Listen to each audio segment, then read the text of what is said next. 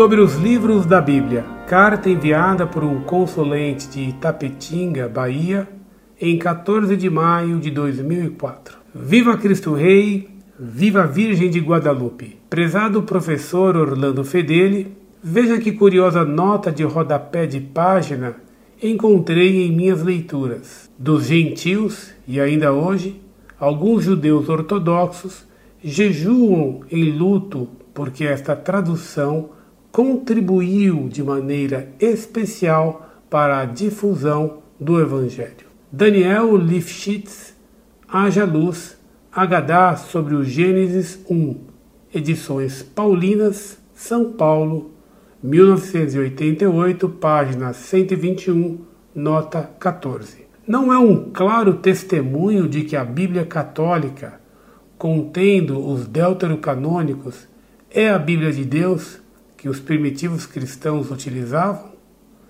E, se para tais judeus é causa de tristeza, para nós, verdadeiros seguidores de nosso Senhor Jesus Cristo, é motivo de muita alacre.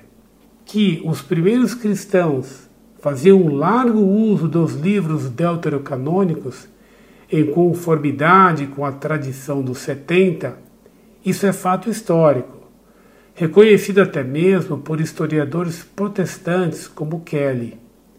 Assim, nos diz o ex-protestante James Akin. Deuterocanônicos é evidente ao longo da história da Igreja. O historiador protestante J. N. D. Kelly escreve, aspas, Deveria ser observado que o Antigo Testamento, admitido como autoridade na Igreja, era algo maior e mais compreensivo que o Antigo Testamento protestante. Ele sempre incluiu, com alguns graus de reconhecimento, os chamados apócrifos ou deuterocanônicos. A razão para isso é que o Antigo Testamento passou, em primeira instância, nas mãos dos cristãos. Era a versão grega conhecida como Septuaginta. A maioria das citações das Escrituras encontradas no Novo Testamento são baseadas nelas preferencialmente do que a versão hebraica. Nos primeiros dois séculos, a Igreja parece ter aceitado todos, ou a maioria destes livros adicionais, como inspirados e trataram-nos sem dúvida como escritura sagrada. Citações de sabedoria, por exemplo, ocorrem em Clemente de Barnabé. Policarpo cita Tobias e o Didaquê cita Eclesiásticos. Irineu se refere à sabedoria, à história de Susana, Bel e o dragão, livro de Daniel e Baruque.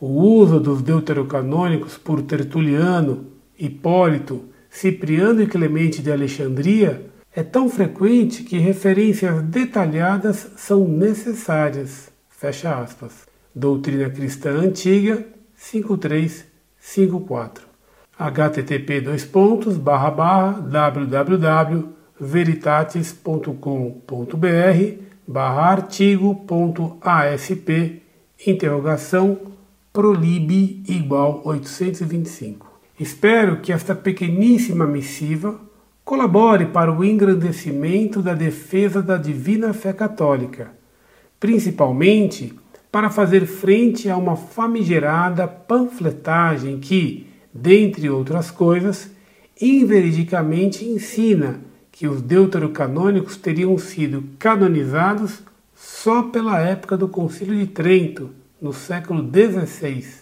com o intuito de opor-se ao protestantismo incipiente. E se fosse assim, como dizem os hereges protestantes, já seria um ótimo motivo para alguém canonizá-los, ainda que tardiamente. Porque é sempre justo e santo combater as impiedades doutrinárias do protestantismo. Mas o fato é que vários séculos antes de se pensar em aparecer o primeiro ser protestante sobre a face da terra, a Igreja de Deus já havia declarado os tais livros como inspirados. Quero citar aqui o testemunho de conversão de nosso irmão na fé, Alessandro Ricardo Lima, registrado no precioso livro de Jaime Francisco de Moura. Não me faltou ódio à Igreja Católica. Tive acesso a vários folhetos que, aspas, revelam as, aspas, mentiras do catolicismo. E me empenhei muito em estudá-los e divulgá-los. E nestas minhas pesquisas e estudos, a providência divina cuidou que eu encontrasse o site Agnus Dei, o primeiro artigo deste site que abri foi um intitulado Concordância Bíblica, de autoria do professor Carlos Ramalhete. O artigo tratava da concordância bíblica que existia na doutrina dos sacramentos, mas uma frase deste artigo me chamou muito a atenção. Aspas. A Bíblia é filha da igreja e não sua mãe. Nossa, fiquei iracundo com aquilo, pois, como um protestante, que tinha a sola escritura correndo em suas veias, poderia dormir com um barulho daquele. Entrei em contato com o referido professor e com Carlos Martins Nabeto, que é o criador do site. Comecei a travar com eles uma série de debates. Comecei a me assustar quando me deparava com os escritos patrísticos, pois lá via que os primeiros cristãos confessavam o catolicismo e não as novidades trazidas com a reforma comecei a ver que o que me ensinavam no protestantismo não era a doutrina católica, mas uma caricatura dela. O fato decisivo foi quando apresentei aos referidos irmãos um material que dizia que a igreja incluiu os livros apócrifos na Bíblia durante o Concílio de Trento, que me rebateram, me mostrando fragmentos de atas conciliares, onde a igreja já há mais de mil anos antes desta data, já havia canonizado tais livros. Me deram como referência a Bíblia de Gutenberg, que era anterior à Reforma e já incluía tais livros. Como trabalhava no centro do Rio, fui à Biblioteca Nacional a fim de conhecer a Bíblia de Gutenberg. Vendo os microfilmes, pude constatar que o material protestante que estava em minhas mãos e que eu divulgava como sendo luz e guia da verdade era mais uma obra do maligno. Foi nesse dia que, com muita tristeza por ter perseguido a Igreja de Deus, me converti ao catolicismo. Jaime Francisco de Moura, porque estes ex-protestantes se tornaram católicos. Primeira edição, editora Com Deus, São José dos Campos, São Paulo, 2003, páginas 49 e 50. Observação: a Bíblia de Gutenberg foi impressa cerca de 100 anos antes do Concílio de Trento. Quando ela foi impressa, Martinho Lutero sequer havia nascido. Bibliografia http www.veritatis.com.br barra artigo.asp interrogação prolib igual 825 Daniel Lifshitz Haja Luz Hadá sobre Gênesis 1, edições Paulinas, São Paulo, 1998. Jaime Francisco de Moura, porque esses protestantes se tornaram católicos.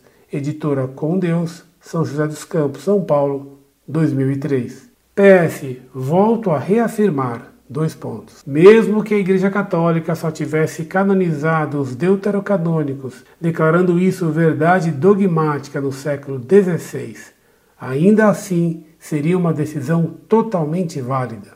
Ora, a Igreja não dogmatizou a divindade de Cristo três séculos depois da ascensão de Cristo.